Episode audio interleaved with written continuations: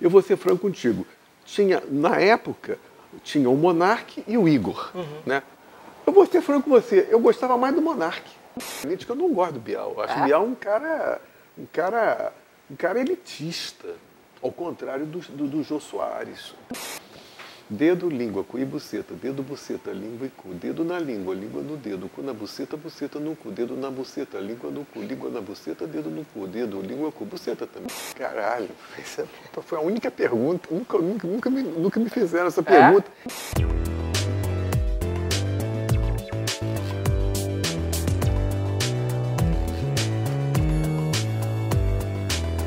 O Olhos Papo está no ar, sejam todos muito bem-vindos a mais uma edição do nosso podcast, que vocês sabem bem, já reconhecem todo esse contexto, é gravado no Rocket Club, esse bar tão sensacional, situado na nossa querida São Leopoldo, na região metropolitana de Porto Alegre, Rio Grande do Sul.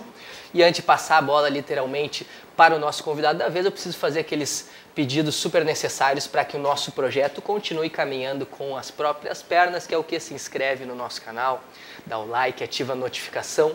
Isso acaba dando um recadinho aí para o YouTube que o nosso conteúdo é relevante e ao mesmo tempo, por consequência, uh, informa os nossos apoiadores que vale a pena continuar acreditando nesse conteúdo 100% independente. E aqui estamos hoje, eu estou de frente para um convidado do âmbito nacional e o que nos deixa muito orgulhosos de conseguir trazer uma figura como o Rogério Skylab. Tudo bom, Rogério? Tudo bem, tudo bom, tranquilo. Tudo bom. Muito obrigado por ter topado é, trocar essa ideia conosco. O nome do programa é Os Papos. Os Papos, olha os papos.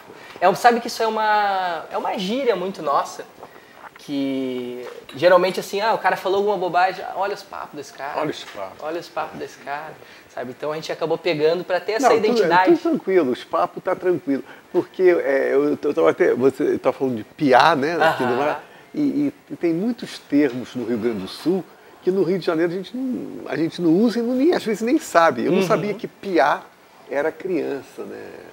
Talvez se eu tivesse lido Érico Veríssimo, talvez eu soubesse alguma coisa, mas eu não li muito Érico Veríssimo. Mas, mas eu acho que, que, o, que o textual ele, ele é mais guri, né? Eu acho que é mais, o mais convencional é mais o guri. É, é. Mas tem o Piá, eu acho que Paraná utiliza Piá, se eu não me engano, é. também. Mas é uma coisa sulista de é, fato.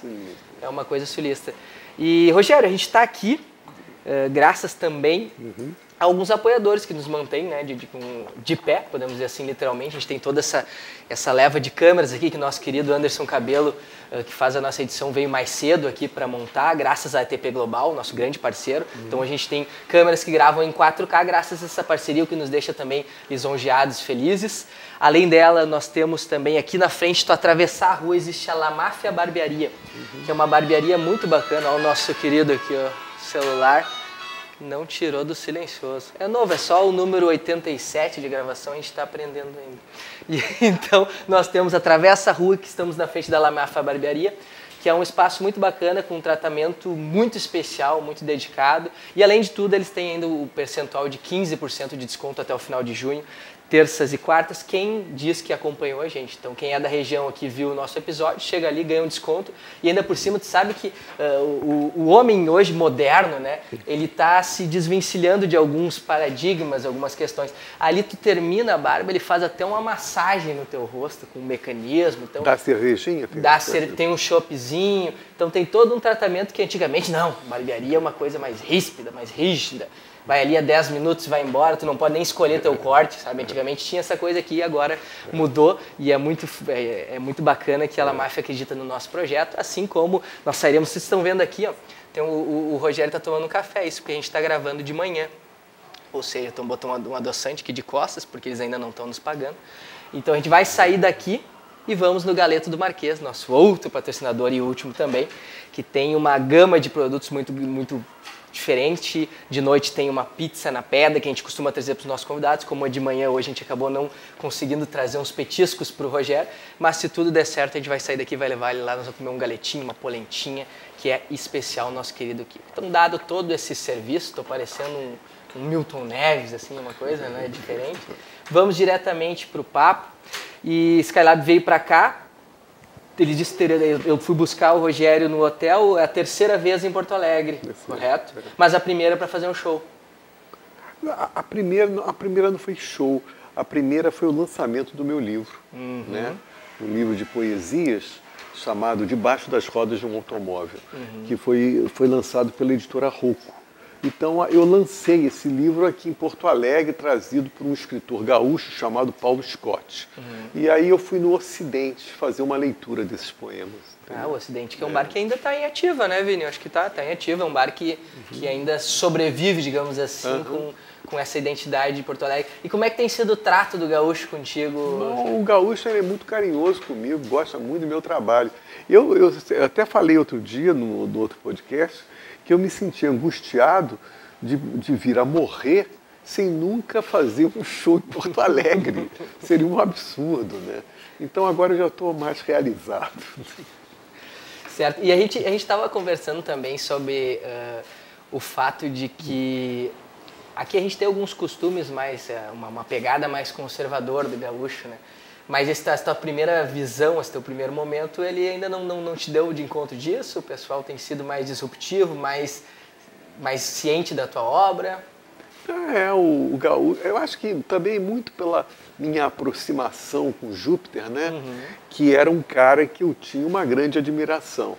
Eu já falei em outros podcasts que o Júpiter Maçã é o grande rockman brasileiro. É um grande rockman brasileiro. É, eu sou uma pessoa muito crítica em relação ao B-Rock, muito crítico, é, porque eu achava que aquela geração dos anos 80 era uma geração mimada. Né? Muitos filhos de diplomata, muitos que vêm de Brasília, é, tudo uma burguesia, sabe, mimada. Né? Você vê é, toda essa turma, Lobão, Cazuza, tudo filhinho de papai, entendeu, cara? Entendeu? Então, assim, é, esse rock branco, um rock eminentemente branco, né, ele se desenvolveu nos anos 80. Né, então, e hoje você vê muitos que vêm dessa época no que se tornaram. Uhum. Né, do Ultraje a Rigor, por exemplo. Esse Roger, né, então, uhum. são figuras assim absolutamente conservadores. O próprio Lobão. Uhum. Eu, eu vou te confessar que em, mil, em 2018, antes das eleições entre Bolsonaro e Haddad, alguns anos antes, algum tempo antes, eu vi, a internet está aí para não deixar apagar nada, né? Você pode chegar na internet e você vai ver as entrevistas do Lobão com Olavo de Carvalho. É, é uma coisa assim terrível, que as pessoas não têm, às vezes, noção disso. E curiosamente, logo depois, o Lobão veio a produzir um disco que ele muito se orgulha, mas que para mim é um dos piores discos na carreira dele, que é Rigor e Misericórdia. É um disco horroroso, poeticamente horrível, escroto, musicalmente também, sabe? É, eu, eu te digo isso porque eu, eu, sou muito, eu fui muito amigo do Lobão, né? É, o Lobão, por exemplo, quando eu lancei o meu primeiro livro, que é o Debaixo das Rodas de um Automóvel, eu, é, o Lobão teve assim, é, escreveu um, um prefácio para o livro. Ah. Né? Mas era na época que o Lobão falava do MST. Né? houve um determinado momento que houve uma lavagem cerebral, né? e ele completamente chegou para o lado da direita, e entendeu? E a que, que tu atribui essa, essa mudança mental desses caras? Não sei. Agora, eu vendo os últimos podcasts dele, é, eu tenho cada vez me desgostado mais. Não fala mais com ele? Não. E venho me desgostando cada vez mais, porque é uma pessoa extremamente narcisista. Você vê um podcast com o Lobão, o Lobão fala: Eu fiz isso, fiz aquilo, a vida cheia de aventura, né? como um romântico, cheio de aventura, mas assim, pouca reflexão, entendeu? E um compositor mediano. Né? É lógico que ele fez sucesso com Me Chama na rádio e tal. Uma, o fato de ser sucesso na rádio não significa porra nenhuma.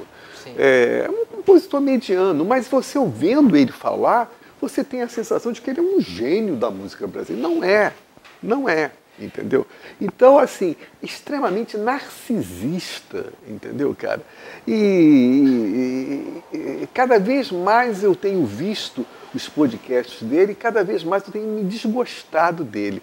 E é complicado, né, cara? Porque como é que você vai desdizer, por exemplo, todo o flerte que ele teve com Olavo de Carvalho? Não dá, não dá para desdizer, entendeu, cara? Eu acredito até na evolução das pessoas, né? Eu me lembro do Reinaldo Azevedo cacetando o PT, cacetando Lula, era um inimigo número um. Hoje o Reinaldo Azevedo é um primeiro defensor do PT. Do... Eu acredito que as pessoas possam evoluir. Eu acredito que as pessoas possam mudar de ideia, de opinião, entendeu? Mas assim, a gente sempre fica com, com um pé à frente, outro atrás, né? Uhum. Por exemplo, esse Felipe Neto, grande influenciador. O que esse cara batia no PT, o que esse cara batia na Dilma era impressionante. Era um moleque, né? Era um moleque falando aqueles, aquelas sem completamente despolitizado. Hoje ele mudou. Hoje ele mudou. Hoje ele, ele defende a Dilma, pediu desculpa a Dilma pediu desculpa ao Lula. Hoje ele é um... Eu acredito na evolução das pessoas, eu acredito que as pessoas possam se transformar. Mas a gente sempre fica com um pé à frente, outro atrás com essas figuras, né? Porque você está fazendo comunicação, você está fazendo jornalismo, de uma certa forma. Foi o que eu falei para o Flow. Você tem uma responsabilidade com o seu público. Né? Então, por mais que você é, é, se arrependa por mais que você tenha uma auto, faça uma autocrítica, e é importante que você faça uma autocrítica, você tem que tomar muito cuidado com as coisas que você fala, entendeu? Porque você pode comprometer toda a sua história. A gente estava uh, conversando aqui em off antes de começar a gravação, justamente sobre esse detalhe, né? Uh, o Vini Brito, nosso parceiro, está aqui hoje acompanhando, um grande amigo, e ele comentou sobre isso, sobre o fato de que tu deu um recado naquela entrevista que talvez tenha aberto o teu caminho nessa, nessa retomada e tua participação em diversos podcasts de todo o Brasil, tu teria aconselhado indiretamente, se ele tivesse prestado atenção, é. o próprio Monark. E como é que tu enxerga uh, não só a cena de podcast, como também o, o fim que tomou o Monark, hoje não podendo produzir mais conteúdos, tu é a favor dessa que algum, para algumas pessoas pode ser uma espécie de censura? O é. uh, que, que tu acha disso? Tem medo, não tem medo, concorda? Bom, primeiro que eu falar, vamos falar da cena dos podcasts. Uhum. Né? É, eu tenho uma relação profunda com os podcasts. Né? Eu sou um frequentador de, de podcasts. Eu gosto do podcast. O podcast hoje tem uma função que a antiga mídia televisiva tinha. Né? que é entrar em contato com um grande público. A minha relação é com um grande público, viu, Beck? A minha relação é isso, é com um grande público. Eu me lembro que é, quando eu comecei a minha vida artística, a primeira coisa que eu queria fazer era entrar no programa do Jô Soares. Por quê? Porque na época, no início dos anos 90, o Jô Soares, através do SBT, não era nem a Globo, tinha uma relação com um público enorme, era um público enorme. É isso que me interessa. Né? Hoje em dia, a arte contemporânea, é, os artistas têm valorizado muito os nichos. Né? Tocar para pequenas plateias de 60 pessoas, 60 pessoas privilegiadas, com cabeça boa, é, acaba sendo uma perspectiva meio elitista. Está me entendendo? Eu não, eu sempre quis conversar com um grande público, mesmo sofrendo todas as consequências da incompreensão.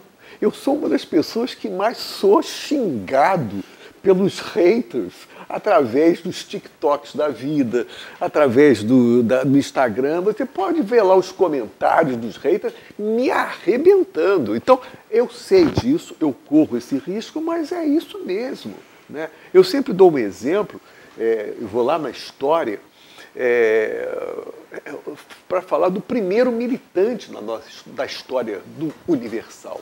O primeiro militante da história universal se chamava Paulo, o apóstolo Paulo, que fundou a igreja. O apóstolo Paulo era o primeiro militante, tanto que um grande filósofo francês, Alain Badiou, filósofo de esquerda, não é nada católico, não ele, ele escreveu um livro sobre Paulo, justamente para falar sobre a militância, sobre o papel do militante. Qual é o papel do militante? O papel do militante não é ficar na bolha. Porque se você ficar na sua bolha, você não é militante. Você, a função do militante é sair da bolha. Então, os filósofos gregos, nas ágoras, né, Platão, Aristóteles, aquela escola toda, é, é, é, o Paulo era motivo de riso. Era debochado, entendeu, cara? Era debochado. O pessoal ria, porque o Paulo acreditava em ressurreição.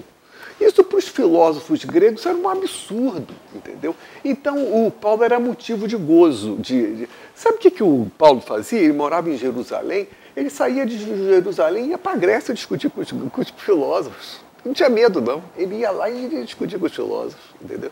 Quer dizer, era, é, é, o Paulo é a primeira figura do militante, entendeu? Do cara que sai da bolha para discutir com um grande público, para aceitar o contraditório. O contraditório é muito importante. Vou falar uma coisa que eu nunca falei, porque aconteceu ontem.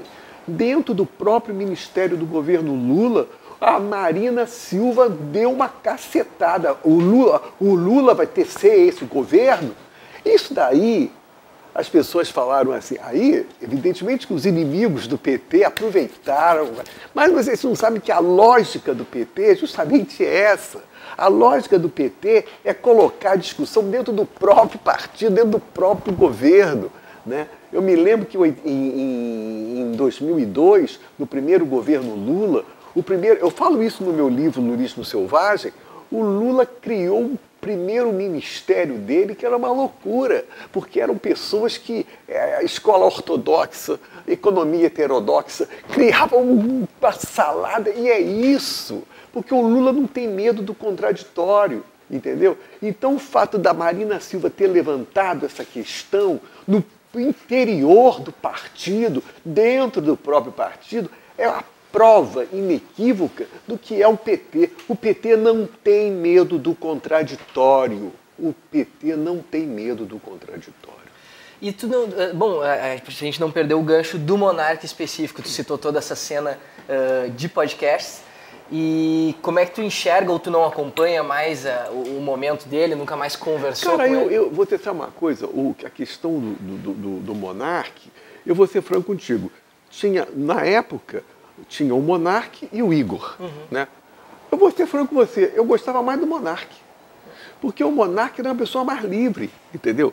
Só que o, o Monarque tem um, um, Ele tinha um, um, uma, umas coisas na cabeça dele que talvez influenciado pelo MBL, entendeu? E que era assim, era, era um problema aquilo ali. Entendeu? É, é, tipo lavagem cerebral. E tinha umas coisas assim. Mas assim, no, no desenvolvimento da conversa, eu adorava conversar com o Monarque. Eu sentia o Monarque espírito livre. Só que o Monarque tinha umas coisas da cabeça dele que era. que, na verdade ele não se abria, ele não, ele não sabe? É, mas assim, eu gostava mais de conversar com o Monarque do que com o Igor, entendeu? E, e, tinha uma coisa legal no Flow que é isso. É mais de cinco horas. Teve uma vez que eu participei, eram cinco horas de falação, entendeu? É uma coisa louca. Sem ir no é banheiro. radical, entendeu? Eu sem gostava disso. Tu conseguia ficar cinco horas sem ir no banheiro? Tinha, não, ia, ia no tinha banheiro. Ia, não, ia, ia, ia, ia ah, bom, porque os, os guris sempre me incomodam, porque eu diversas vezes eu saio correndo no meio do podcast, isso que a gente não passa de uma hora e vinte. Então, pensando em cinco horas para mim seria Mas eu, eu, não tenho nada contra... Agora, o Monark tem... É, o Monark, é, aí que está o problema. Aí falta leitura, né? É, aí falta politização, não é? é e o monarca tem que saber que certas coisas ele não pode falar perante uma multidão que, a, que acompanha o programa dele. Como, por exemplo, dizer que é a favor da legalização do partido nazista. Ele não pode falar isso. Né? É, provavelmente, se ele falar isso nos Estados Unidos, não vai acontecer nada. Mas se ele falar na Alemanha, por exemplo, depende do país. Sim. Se ele falar na Alemanha, ele vai sair do estúdio e vai direto para a delegacia. Então ele tem que saber, ele tem que conhecer as leis, ele tem que saber o que, que ele pode falar, o que, que ele não pode falar, entendeu? Falta, falta a ele um pouco de politização, entendeu? E é isso que ele não tinha, e aí fazia esses vacilos, né? ele dizia para mim que ele queria que o flow fosse uma conversa de boteco. E eu falava, nunca será uma conversa de boteco. Porque numa conversa de boteco, estou eu e você, eu posso falar qualquer atrocidade. Tudo bem, tá tudo legal. Diante de uma câmera, uma multidão de pessoas, você não pode falar qualquer coisa. Então não há liberdade de expressão absoluta. Não existe isso em lugar nenhum. Não é só no Brasil, não. Em lugar nenhum. Não existe essa liberdade de expressão. Porque a liberdade de expressão né, leva você a pensar que você pode falar qualquer atrocidade. E você não pode falar qualquer atrocidade. Essa aqui é a questão. Tu falou sobre uh, o contraditório e eu vejo que a tua, o teu momento talvez ele, ele beba um você pouco. Você sabe, eu tô, eu tô tão feliz, sabe? Porque eu peguei, eu peguei há duas semanas atrás uma faringite. Ontem eu estava gravando um podcast, eu estava péssimo. Com o Arthur e o Cosmo? Estava tava péssimo no podcast e tal porque a minha voz estava falhando, horrível. Eu tinha, tenho show agora no sábado, mas eu estou tão feliz porque eu percebo que a minha voz melhorou. É? Isso para mim é muito importante, sabe, ah, cara? Ah, que legal. Então eu falo pra caralho. Minha voz tá boa, eu falo pra caralho. Uma noite bem dormida já te deu um. Não, é, eu tô tomando remédio, essas coisas. Tô... Não, eu estava comentando sobre. Tu, tu cita muito a ambiguidade, o contraditório. E tu comentou que o Monark era um cara que talvez faltar, faltasse leitura, falta leitura, falta politização. Tu citou também o fato de que hoje o pessoal te acompanha ou, ou te conhece através de trechos curtos no TikTok, no Instagram, no próprio YouTube, alguns trechinhos bem curtos de falando sobre, sobre outras coisas, sobre tuas músicas, sobre, enfim, gostos peculiares. Uh, de, de, certa forma, isso deu um up, na, retomou a tua carreira, tu consegue circular mais, tu consegue fazer shows e ter capacidade lotada, mas por outro lado, te preocupa que uma nova geração esteja mais rasa, que não esteja uh, buscando esse conhecimento, que não esteja frequentando mais universidades, frequentando, é, enfim. Você sabe, eu atrapalhou muito a minha carreira o fato de eu ser uma pessoa ligada à intelectualidade. Isso atrapalhou muito a minha carreira, entendeu? Eu sou formado em filosofia, eu sou um pesquisador, entendeu? Então, por exemplo, para você ter uma ideia, eu tinha um hábito de estudar quase seis horas por dia na biblioteca. Isso atrapalhou a minha carreira, cara. Isso atrapalha a minha carreira. Atrapalhou a minha carreira. Eu tenho que te confessar. Tem certas coisas que atrapalham a carreira de uma pessoa entendeu? E ultimamente é que eu, eu, sei que daqui a pouco eu vou morrer, já, já tenho uma certa idade, né? Então eu estou desenvolvendo, eu estou retomando coisas que eu, tô, que eu deixei de fazer, entendeu? Tipo? Que, que é fazer muito show. Estou fazendo muito show, entendeu? Estou ganhando um dinheirinho mais. Né? E, e, e, e, em função disso, tem todo um trabalho de divulgação de show, que o, o próprio artista faz o marketing que essa é uma grande mudança uhum. através da internet, o próprio artista faz o marketing. Aí o TikTok é uma maravilha, cai como uma luva, né? E eu vou, eu, tô, eu deixei de ser vagabundo, entre aspas, no sentido de que quando eu era vagabundo, entre aspas, eu, eu trabalhava muito é, é dentro das minhas pesquisas, né, cara? Eu lancei um livro chamado Lulismo Selvagem, que é um livro extremamente pesquisado, né? em que eu falo sobre os movimentos de rua de 2013, eu falo sobre Putin. É um livro de pesquisa, de estudo, de queimar pestana, de botar a bunda na cadeira, cara, entendeu? É, é, então eu desperdicei muitos anos da minha vida, podendo fazer muitos shows pela, pela minha vida, eu desperdicei muito assim, entendeu, cara? Uhum. Então, então é isso que está acontecendo. Né? Tu, eu achei muito legal que o primeiro contato que eu tive, primeiro com o pessoal da Opinião, me passou o contato da sua esposa, né, que hoje é sua produtora também. E, e, eu acho que o, o pessoal que, se, que, que consome só esses trechos de internet eh, não imagina o que está por trás, que é o. Imagina tu como um cara absolutamente maluco, maluco. doidão, que, que sai por aí participando de orgias a cada cara, chegada cara, e saída. Cara, tu tá eu, com a tua esposa eu, no hotel. Eu, sim, eu falei ontem isso.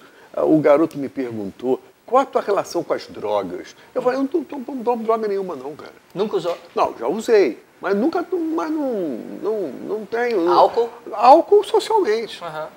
Não tem relação com droga, não, cara. Sabe por quê? Eu, eu, aí eu vou ter que repetir o que eu falei outro dia, mas eu sou, sou obrigado a falar. Eu venho de uma geração ligada ao construtivismo. Eu não venho de uma geração ligada à literatura beat. O que é a literatura beat? É, Bukowski, uhum. né? todos aqueles poetas norte-americanos, né? que qual era, qual, era, qual, qual era o ideal de vida? Muita psicodelia, muita droga, muita estrada on the road, né? muito sexo, né? talvez um dos primeiros é Henry Miller. Né? E eu sempre digo, eu não sou do Henry Miller, eu sou do Henry James, entendeu? Ou seja, eu, sou, eu não sou ligado à literatura beat. E muitas pessoas às vezes confundem e uhum. falam Bukowski, o Bukowski brasileiro. Não tem relação nenhuma, mal li Bukowski. A minha relação é com os construtivistas. É o construtivismo russo, é Mayakovsky, é Mallarmé, são os pós-estruturalistas franceses. Eu não tenho relação com a literatura beat entendeu? Então esse pessoal e que muito muito do segmento do rock brasileiro, B-rock dos anos 80, bebeu nessa fonte da literatura beat.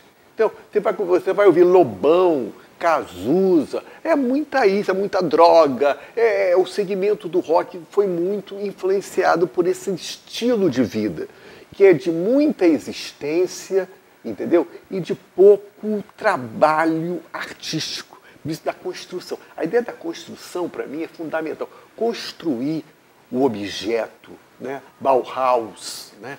construir o objeto. Né? É, então, é, tem isso. Né? O segmento do rock, né? a questão do punk, da atitude, que eu gosto muito. Eu, eu bebi, eu, eu, tinha um grupo punk chamado Setembro Negro, lá no Rio de Janeiro. Mas tinha um pouco disso, né? de você viver a existência. Né? E o produto artístico tinha pouca.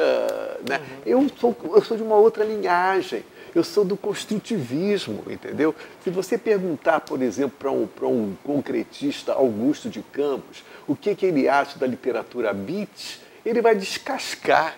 Ele não vai dar a menor importância, sacou, cara? Então é isso que eu quero te dizer, sacou? É, então eu, eu não tenho muito. É claro, tive contato eu tive contato, eu, eu, tive contato com a droga, evidente, né? minha geração teve contato com a droga de alguma forma, mas não foi algo que tenha sido determinante na minha vida, na minha existência. E tem influência da tua família, da tua esposa, no sentido de colocar teus pés no chão, de não, tranquilizar, ou é uma, não, uma coisa que partiu não, de ti mesmo? De mim mesmo, de mim mesmo. Eu sou, eu venho, da, eu venho das antigas, né?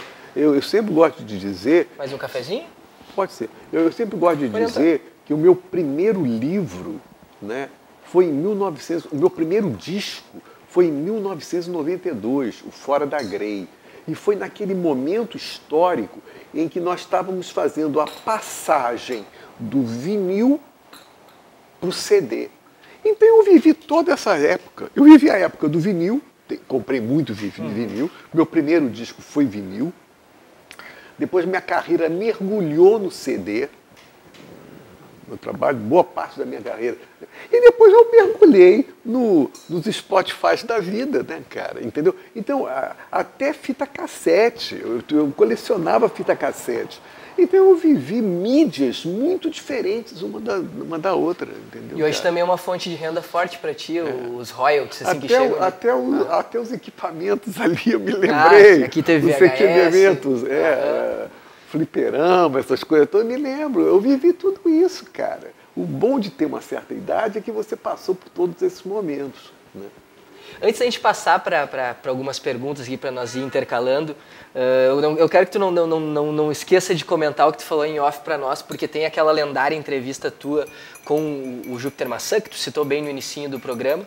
E tu falou que teve um detalhe que tu ainda não havia comentado nos outros podcasts sobre o pós-gravação. Ele é uma gravação muito conhecida, muitas pessoas viram diversas vezes, eu sou um dos caras a fazer isso, uh, pelo comportamento do Júpiter, pelas questões. Integral, versão integral. Hã? Versão integral. É, é. Você viu? Eu, não, a integral eu não vi. Eu vi só os cortes. Quem viu foi o Vini aqui que estava aqui conosco. Mas falou uma curiosidade sobre o pós-produção. Primeiro, que de algumas críticas que tu sofreu né, no período por ter entrevistado ele naquele momento, naquele estado da É. vida dele. É.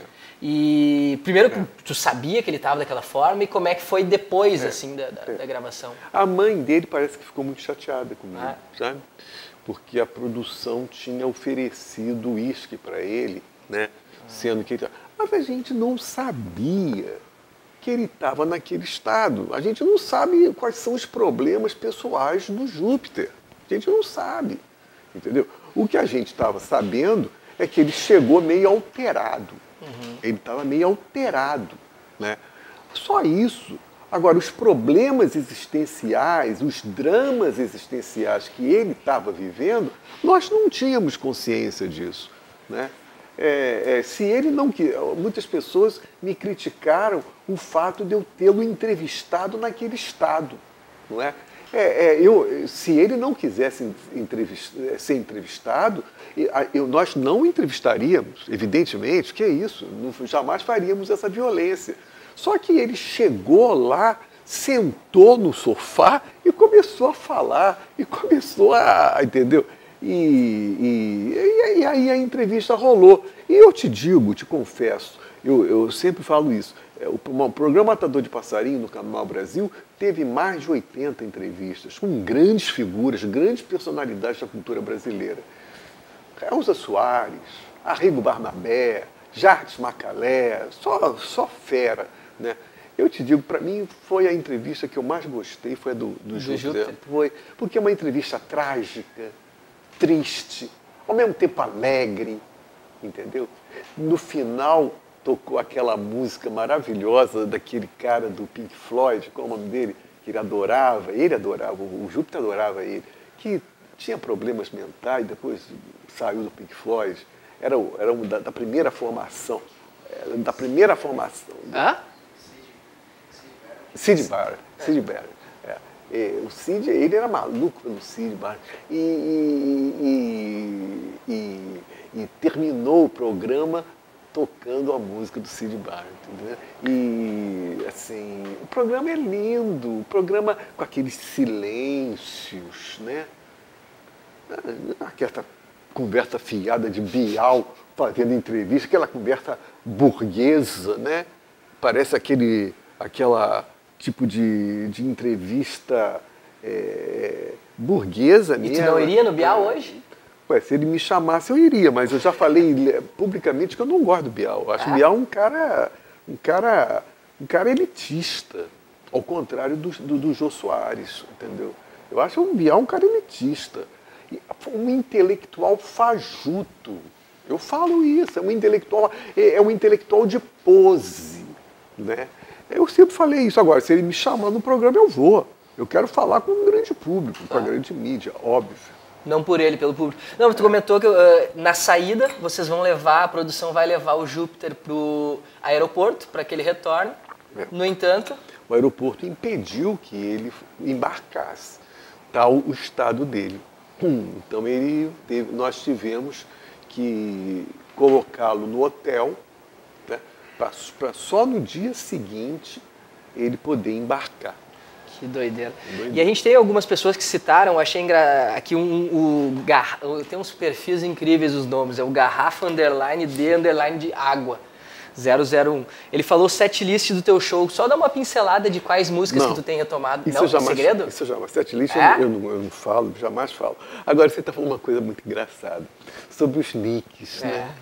E eles gostam de botar uns pra sacanear, você né? sabe, você sabe, vai sair. Eu, eu produzo muito, né? Disco tem, talvez eu seja um dos artistas que tem uma discografia mais extensa. Eu tenho muito disco publicado e tenho muito disco engavetado que, vou, que vou lançar Ah. Quantas ainda. músicas já compostas? Hum, mais de 500. Mais de 500.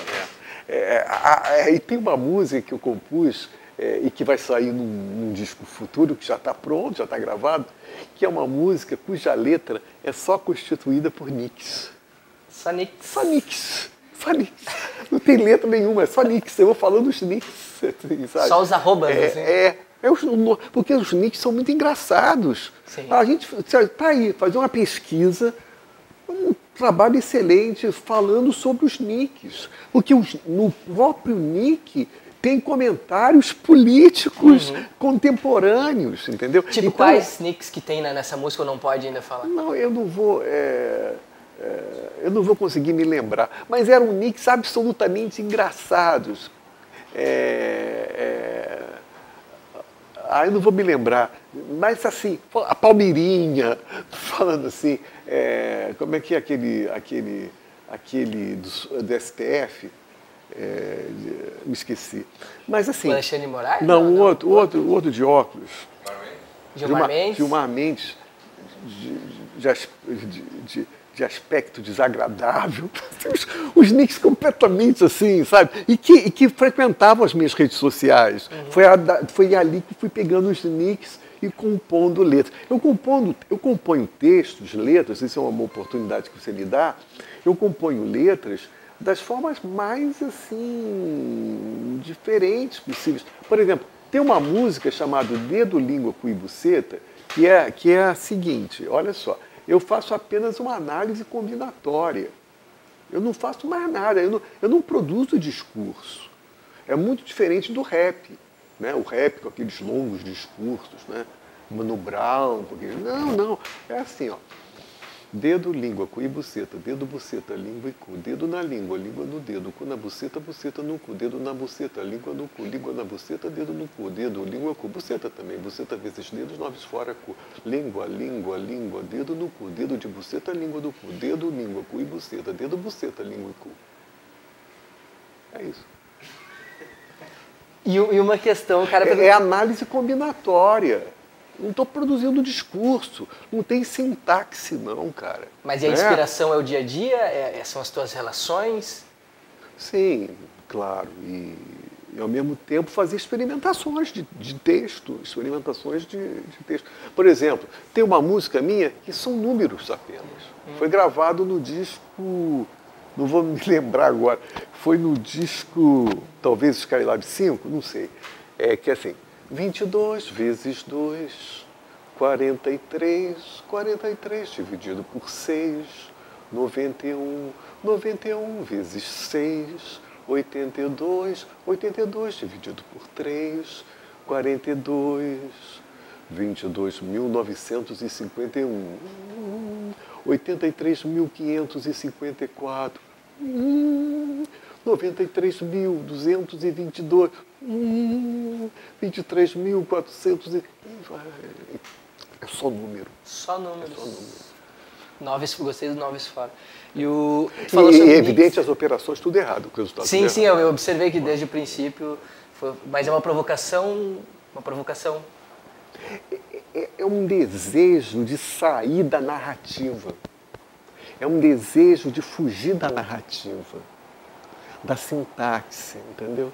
É poder colocar números, só números. Você está fugindo da narrativa. Nós falando de arroba, tem um aqui que é o amo underline gatão. É. Bom, um bom nick, né? É. E aí ele perguntou, claro, já querendo lembrar de uma outra, uma outra música tua, a limpadinha de camarão te lembra tanto uma? Bucetinha. É, é. Empadinha, limpadinha não, empadinha de camarão. Empadinha. Ah, é, eu falei limpadinha. Limpadinha, né? O Júlio 10.0, óbvio, temos números também, já que a gente estava citando os algarismos. E outra coisa, trabalho com todo tipo de material. Samba, funk, reggae, punk. Eu trabalho com todo tipo de material. Eu não tenho uniforme, né? Por exemplo, né? O hip hop, ele tem um tipo de uniforme. O punk, ele tem um tipo de uniforme. Né? Eu não trabalho com uniforme, eu trabalho com todos os materiais possíveis. Eu vou te falar qual é a minha grande referência, que às vezes as pessoas não me, me perguntam isso. Qual é a sua grande referência? Eu gostava de um artista carioca chamado Damião Experiência. Damião Experiência era um mendigo que vendia discos na rua, assim, no camelô. E ele tinha um trabalho musical interessantíssimo. Eu até escrevi um texto sobre o Damião, falando justamente isso, que o trabalho do Damião é assim, ele trabalha com lixo, é o lixo da história. Né? Então ele, ele é como se, fizesse, como se ele fizesse colagem. Né? Colagem de vários objetos que ele encontra no lixo. Entendeu? Então, quando ele faz essas colagens, essas assemblagens, né? Ele faz essas colagens, não tem mais um discurso narrativo, não tem mais uma sintaxe, é só colagem de elementos de, contrapostos, entendeu? Que ele encontra no lixo. O meu trabalho está ligado a esse tipo de colagem, entendeu? Que eu, que eu capto é o lixo da história, entendeu? Então você vai encontrar reggae, samba, rock, é, é você vai encontrar, você não vai encontrar uniforme. Você está entendendo? Uhum. Você não vai encontrar uniforme. Tem uma caixa. Não vai encontrar isso. Você não vai encontrar isso. O meu trabalho é sujo. Eu trabalho com a sujeira, com os ruídos. É isso. Tu citou no podcast de ontem já a tua amizade com o Marcelo Birk e foi eu achei curioso que nós estávamos no carro e tu falou aquele menino que toca um reggae aqui, que era o, Armandinho, né? Tu lembrou de, de uma referência gaúcha como Armandinho. Uh, tem muito reggae aqui, né? Tem, tem, tem, tem, tem, tem, Quem mais que, que, que, que não, não, não nesse caso que tu conhece aqui, mas que tu consome hoje de música. Tu tá em casa, tu não tem muito o que fazer, tu bota um som para rolar, ou tu deixa o silêncio acontecer. Isso daí. A coisa mais que eu tenho escutado ultimamente é o silêncio, entendeu? Porque eu já ouvi tanta música e a pessoa, eu já fiquei tanto tempo, passei tantas horas em estúdio, que a única coisa que eu, eu quero viver nos meus últimos momentos da minha vida eu ouvi o silêncio, entendeu, cara? Entendeu? Porque eu já ouvi muita música, cara. Todo tipo de músicas que você imagina, entendeu? Interessante. E o Júlio, o Júlio. Como, tá, achei que ele estava querendo me interromper o cabelo, que não faz o sinal, não me assusta. O Júlio perguntou se tu considera que a tua fama aumenta muito mais com assuntos polêmicos do que as músicas. Eu não sei, porque, porque assuntos polêmicos, eu não sei, eu não sei. É, é, é engraçado. Se você me perguntar qual é a minha música que tem mais views, que tem mais views, é o meu pau fica duro. Então esse tipo de música realmente atrai um público grande, entendeu?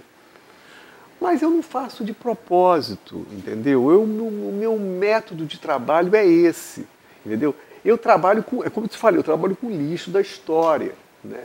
Então eu tenho músicas que falam de coisas terríveis. Né? Falo, por exemplo, eu falo da, do ronco, é o ronco do capeta que acabou de chegar. Para de roncar, filha da puta. Para de roncar, filha da puta. Entendeu? Eu trabalho com muitos é, esses elementos. Falo do peido, a importância do peido. O peido alivia, o peido faz bem. Né? Isso dentro do campo da música popular brasileira não existe muito, porque a música popular brasileira é muito séria, é muito política, é muito ideológica, entendeu? E eu trabalho com a sujeira, entendeu? Tu falou do ronco, eu, eu, eu, imaginei a minha namorada quando acorda no meio da noite, ela, essa é a reação que ela tem ah, quando eu estou roncando. É. é mais ou menos é. isso. E o nosso querido Pedro Elias, vulgo Punch, nosso amigo, mandou uma questão aqui para ti que é como você se mantém explorando o que nunca foi explorado com tanta frequência. É, pois é. Pois é. Porque você sabe, o Beck, eu, eu, eu sou ligado, as pessoas. É claro que a minha, o meu show é um show muito anárquico. Né? É, é, é, essa sala Viana aí, de Curitiba. Araújo Viana. Araújo Viana, é, é, é, eu, eu ficava até intrigado. Porra, os grandes artistas, não só os grandes artistas médios, medianos, eles vêm tocar tudo no Araújo Viana, né? Por que, que me colocaram no opinião? Mas, cara, mas o Araújo Viana é tudo, é tudo cadeirinha, né? É. E, e o meu show é muito anárquico, sabe? O meu show é dos corpos se, se entrechocando, é cantando, é dançando. O meu show é muito anárquico. O meu show não.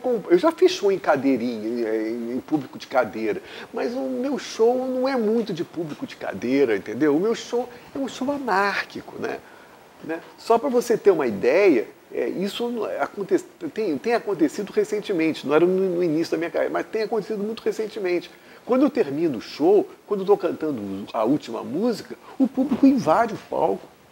O público invade o palco, me tira e começa a cantar, cara. Você não encontra isso nos não. shows, né, cara? E o meu show é muito anárquico, né? Eu falei isso outro dia e achei importante, é, eu acho importante repetir. O meu público está ligado, o meu show está ligado ao teatro de rua. Não é um palco italiano. O que é o palco italiano? O palco italiano é você cria o palco e a plateia está lá embaixo. Você cria uma separação entre palco e plateia. São duas coisas. Você, a plateia não, jamais vai poder chegar na, no palco, no industrial. Essa é a ideia do palco italiano. Né? O meu teatro, o meu show, ele procura acabar com o palco italiano.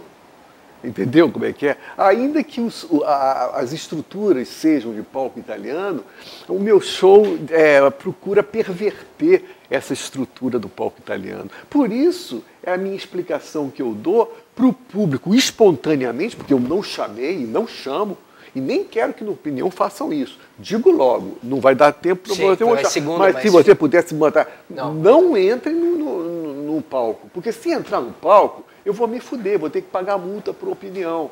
Não é legal. Entendeu? Tem teatros que não gostam disso, tem, tem casa noturna que não gostam disso. Então essa anarquia, às vezes, tem que ser contida. Tá me entendendo? Tem que ser contida. E tu desce do palco pós-show para. Pra... Já desci. Um dia eu me lembro que eu fiz um show em Recife, no Rec Beach, e, e, e, desci. Foi uma experiência muito legal, foi uma experiência bacana. Mas normalmente não. Quem tem que subir é o público, não é Mas o não na opinião, numa na opinião, não faça isso, porque eu vou me fuder, não façam isso. Por falando em bobagens, o Leandro Boarim mandou uma aqui. Quando você toca uma punheta, você lava suas mãos antes ou depois? Antes e depois ou nem antes nem depois? É, essa é uma música. É uma música? Tá bom, eu, eu, eu, eu não falo, eu não falo set list, porque o set list é, é, sempre um segredo. As pessoas vivem pedindo. Te pedem? Pedem. Você vai cantar o que na opinião? Você vai cantar o que na opinião? Eu não falo isso. Vai e veja. Vai e veja. Mas vamos, vamos então já dar esse. Spoiler. Spoiler. O, essa música vai ser. Vai, essa vai ter. Essa música vai E a resposta para ela? Nossa. Forte, né?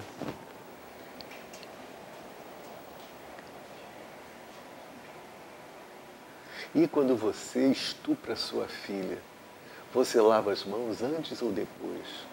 Antes e depois? Ou nem antes nem depois? Foda, essa música, bah. essa música é foda. É um, é um soco no estômago. Essa é foda, estômago. Mas aí ela tem uma crítica social ah, intrínseca. Tudo, né, cara? Tudo que eu faço, né? Tudo. Tudo. Se você analisar por esse viés, tudo, né? Tudo. Você pretende gravar mais álbuns usando o gênero rock? Eu não sei, você está me dando a oportunidade de falar uma coisa que eu raramente falo. Eu estou querendo terminar minha carreira, hum. produzir meu último disco dedicado às crianças. Ah. É. Queria dedicar um disco para crianças. Porque as pessoas falam, não, tuas músicas. Cara, as crianças são apaixonadas pela minha música, cara o que eu recebo de vídeo de crianças. Né? Teve um agora que eu recebi que a menina estava cantando Casas da Banha. Tchá, tchá, tchá.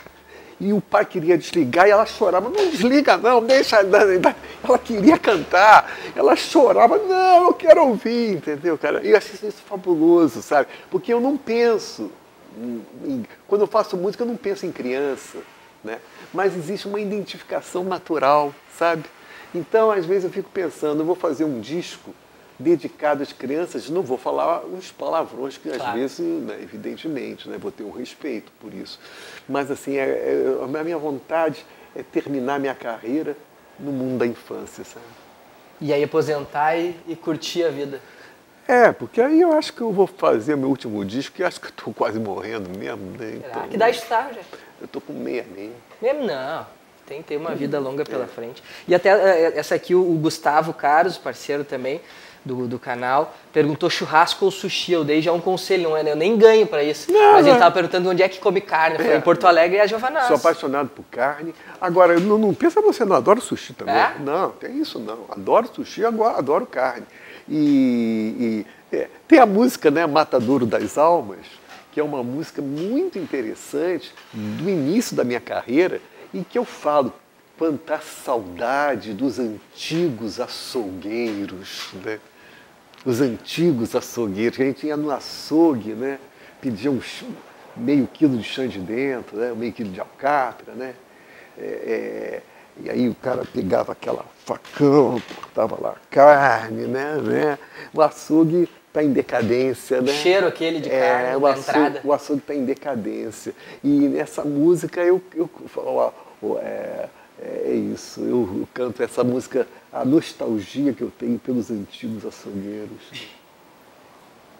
O Herto perguntou qual foi o tema do teu TCC.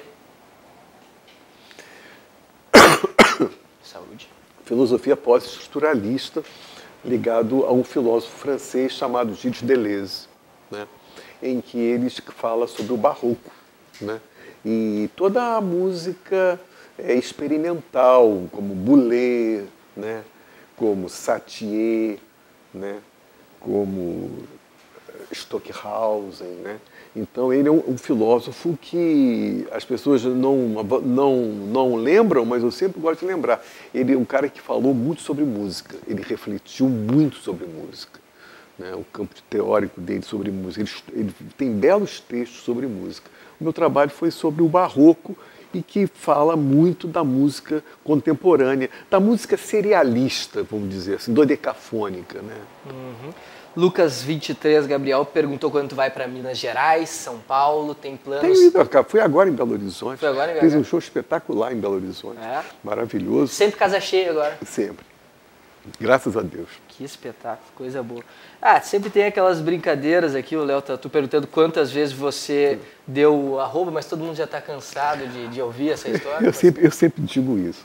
Quando as pessoas falar, falam, quantas vezes? Foram três vezes, mas não sou, mas não sou homossexual. homossexual. Aí, eu vejo essas brincadeirinhas, né? Aí eu vou dar uma pesquisada no perfil do sujeito. Eu gosto de fazer isso. Cara, tudo bolsonarista tudo bolsonarista. Bolsonarista é assim, cara. É tudo dentro do armário, cara. Entendeu? Esse pessoal do MBL, esse tal de Duval, você vê o cara falando, porra, esse cara falando, esse pessoal Renan, tudo esse pessoal do MBL, pessoal ruim pra caralho, né, cara? Porque eu venho, eu venho do Ulisses Guimarães, eu venho do Tancredo Neves, eu venho do Mário Covas, eu venho do Leonel Brizola, eu venho do Lula. Aí você vê essa turma aparecendo, Duval, aquele japonês, Kim Kataguiri, Kim Kataguiri que nojo. Foi o esgoto que foi levantado e eles vieram do esgoto, né, cara? A maneira, esse Duval, a maneira dele falar, que coisa escrota esse Duval, né, cara? É muito escroto esse pessoal. Esse MBL tem que levar na cabeça mesmo, agora, cara. E tu acompanha essas notícias, tu, tu assiste a TV convencional ainda ou tu ainda tu migrou para o consumo só de, de, de, internet, streaming? Eu sou uma pessoa que vim da televisão. Minha geração é televisiva. Agora, migrei para a internet. Agora, até hoje, em função do vício, eu vejo muita televisão. Vejo muita televisão, cara, entendeu? Adoro ficar assim, ó, mudando de, de canal, mudando, entendeu? Adoro. Entendeu? Eu vejo muita televisão. Agora, a internet realmente tomou, está tomando cada vez mais o tempo. Né? A televisão está entrando num processo de decadência. Né? Uhum. Não tem jeito. Uhum. Mas por outro lado, tá, hoje é feito né, a televisão de uma forma distinta. Isso aqui não deixa de ser uma televisão. Pode ser muito bem assistido numa televisão. A gente tem ideia ah, bom, de fazer é, um talk é, show que acaba é, sendo uma outra. É, é. É, é, um, é mas quando eu falo televisão, é, é diferente. O né? convencional, sim, sim, sim, sim, sim, O datado. Uhum, uhum. Por exemplo, as entrevistas do Bial na Globo é televisão. É. É diferente. Uhum. O flow é diferente. Uhum. Tá me entendendo? É diferente. Tem a liberdade, tem o tempo, tem a. Por mais que você veja na televisão, uhum. a estrutura é diferente, né? E outra coisa que tu sempre comenta, mas que a gente também não pode deixar de pontuar, uhum. é, que eu acho engraçado até o termo aquela sobre a hora do desperdício, né? Ah, é. Que é aquele fim de noite onde tu já fez o que tinha que fazer, é. estudou, trabalhou, ou enfim. É. É. E aí é, é, algo que te acompanha ainda. Tem um filósofo francês que eu gosto muito, Georges Bataille, né? E ele fala justamente isso, né? que é o gasto. Eu tenho uma música chamada Desperdício. Né? Desperdício de luz, desperdício de água, desperdício de sonhos, desperdício de lágrimas, desperdício de tudo, desperdício de tudo. É, o desperdício é isso, é a hora gasta. Você não está produzindo, né? Porque a, a, a filosofia capitalista é isso, né? Você vai produzir para obter lucro, não é? Existe tem um pé aqui, tem outro pé ali. Você está produzindo, está investindo para ter o lucro, né? O desperdício é uma outra filosofia. É, não é a filosofia da produção. Você está me entendendo? Uhum. Porque a filosofia da produção é isso. Você vai produzir para ganhar mais, produzir para ganhar mais. E, e, e, a hora do desperdício é a hora do gasto. Você não vai ganhar nada. Você quer gastar energia apenas. Você não quer investir em nada. Sacou, sacou uhum, cara? Uhum. Então é isso. O desperdício é isso. É da punheta, né? é dos espermatozoides, né? É, é, isso, né? Tudo isso, entendeu? É falar bobagem, é falar sem, é, assim, você não vai ter, não vai ganhar nada com isso, depois você vai esquecer tudo. Esse é isso, é, é, é a hora do gasto. O desperdício é a hora do gasto. Né? E o ser humano precisa disso. As grandes festas, né? As festas primitivas, antigamente, era isso. Era energia, é, é gasto, é, é, produção de ga, é gasto. Você não quer, você não está na, na perspectiva capitalista de produzir para investir, investir para ganhar lá na frente. Não, você tá apenas está gastando. A, a filosofia das festas, das celebrações, é justamente isso. É a hora do desperdício, desperdiçar, gastar, gastar, gastar. E nós temos, Rogério, aqui é um podcast mais curto, que eu, eu gosto de que o pessoal fique com aquela sensação de, uma, de um futuro reencontro, né? Então, daqui a pouco, daqui a um, dois anos, que tu retorne, fazer mais um show, daqui a pouco até esse já com conteúdo infantil, né? A gente possa rememorar isso aqui, falar sobre esse período que passou. Mas antes de que tu se despeça e que nós, uh, que a gente deu tchau para quem nos acompanhou até agora, a gente tem um quadro que se chama Olha Isso. Nós somos o Olhos Papo e nós temos o quadro Olha Isso. O que é o Olha Isso? É uma reflexão. Eu provoco a pessoa que está aqui conosco a pensar sobre o momento que tu não estiver mais aqui, sobre a morte, sobre o período que tu passar dessa, eh, desta, deste plano, não importa também na crença que tu tens aqui. E eu peço que a pessoa uh, comente ou fale o que, que ela quer que permaneça de si Uh, seja um legado, seja um pensamento, sejam experiências de pessoas que consumiram o teu conteúdo ou passaram uh, pela tua vida. O que que tu espera que as pessoas... Olha o, o Rogério Skyler deitado ali no caixão, estendido, com pessoas na volta chorando. Uh, o que que tu quer que eles lembrem de ti?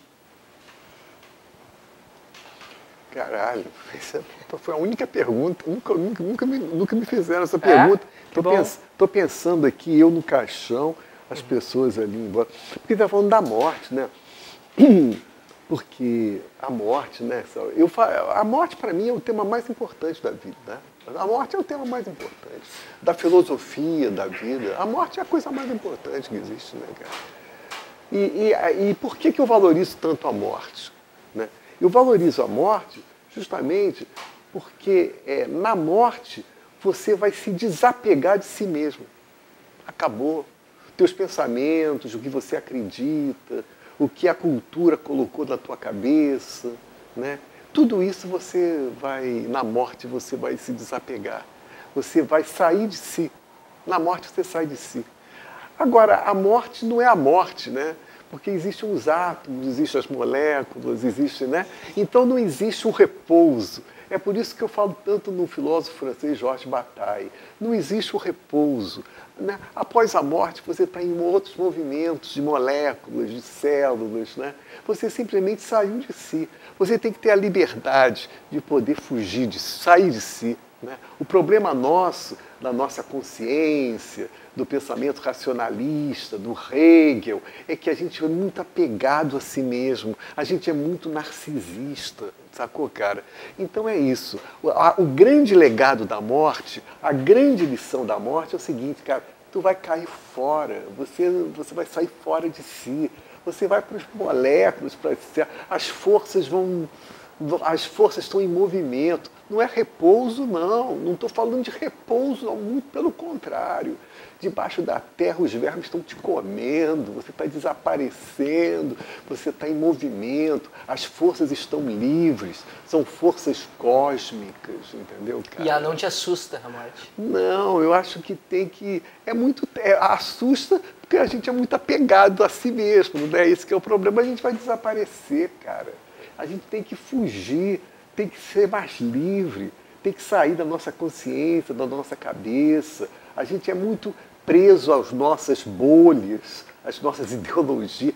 Vai embora, cara. A gente vai virar célula, molécula, entendeu, cara? Sempre em movimento, nunca repouso, sempre em movimento. Essa que é a história, cara. Perfeito, perfeito. Então, com esse papo cósmico e que, como os nossos corpos nunca será extinto, porque é uma Verdade. conversa que permanecerá para todo sempre. Verdade. Encerramos mais um Olhos Papo. Skylab, sem palavras para te agradecer Porra. a ter vindo aqui conosco, a tirar um momento. Chegou ontem de noite, gravou com o Arthur Gubert e com o Cosma, grandes parceiros nossos que já gravaram com a gente aqui também foi pro hotel, não deu tempo de descansar, tá aqui com a gente de novo, tem mais conteúdo para gravar de noite, tem show amanhã. É, e é muito, muito bacana ver que a tua energia de estar tá circulando, de estar tá aberto à, à, troca de ideia, conhecer pessoas novas, culturas novas. Então, só agradecer a tua presença aqui. E o, o maior barato de tudo, eu já fiz milhões de entrevistas na vida, né? Sim.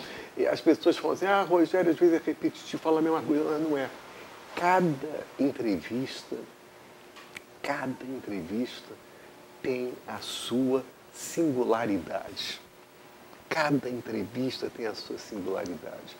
Certamente eu falei coisas aqui que eu nunca falei em entrevista nenhuma. É, espetáculo. Então isso é que é o maior maravilhoso. Cada entrevista tem a sua singularidade. Entendeu? Perfeito. E com esta conversa singular, encerramos mais uma edição do nosso podcast Olhos Papo. E o que eu sempre falo para as pessoas é quem esteve conosco até aqui não tem desculpa, se inscreve no nosso canal que é de graça e, e informa o YouTube, informa o algoritmo que o nosso conteúdo é relevante, que a gente pode continuar insistindo e acreditando nesse projeto 100% independente. É. Então, obrigado ao nosso querido Rocket Club, esse ambiente que o Rogério gostou bastante de circular na, na rua. Ninguém imagina, né, Rogério, quão grande é esse espaço, quão bacana ele muito é. Muito bonito. É, muito bonito. Então, agradecer também ao Galeto Marquês, vamos sair daqui para almoçar lá. Agradecer a La Máfia Barbearia, que eu repito, tem o cupom de desconto de 15%, que é super legal. Isso demonstra que eles estão acreditando na gente acreditando no nosso público. Então, vai ali, corta o cabelo, corta a barba, tem um descontinho bacana, vai ser super bem tratado. E nós falamos alguns momentos também sobre ajudar o próximo e a gente tem uma campanha novamente esse ano, que é a campanha do agasalho. Aqui no Sul faz muito frio no inverno, né?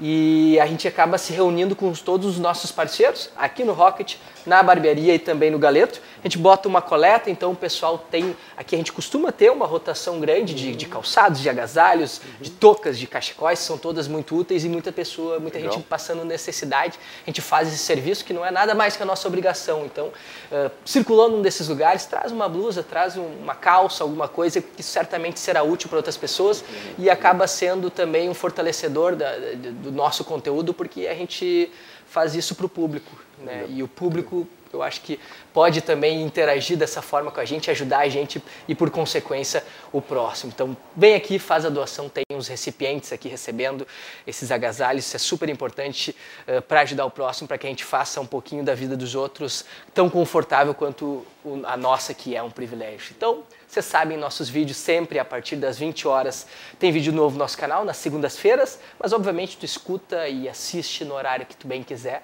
e essa é a parte mais bacana da internet. Até a semana que vem ou até daqui a pouco se tu está assistindo e maratonando o nosso conteúdo. Um beijo, um abraço, valeu!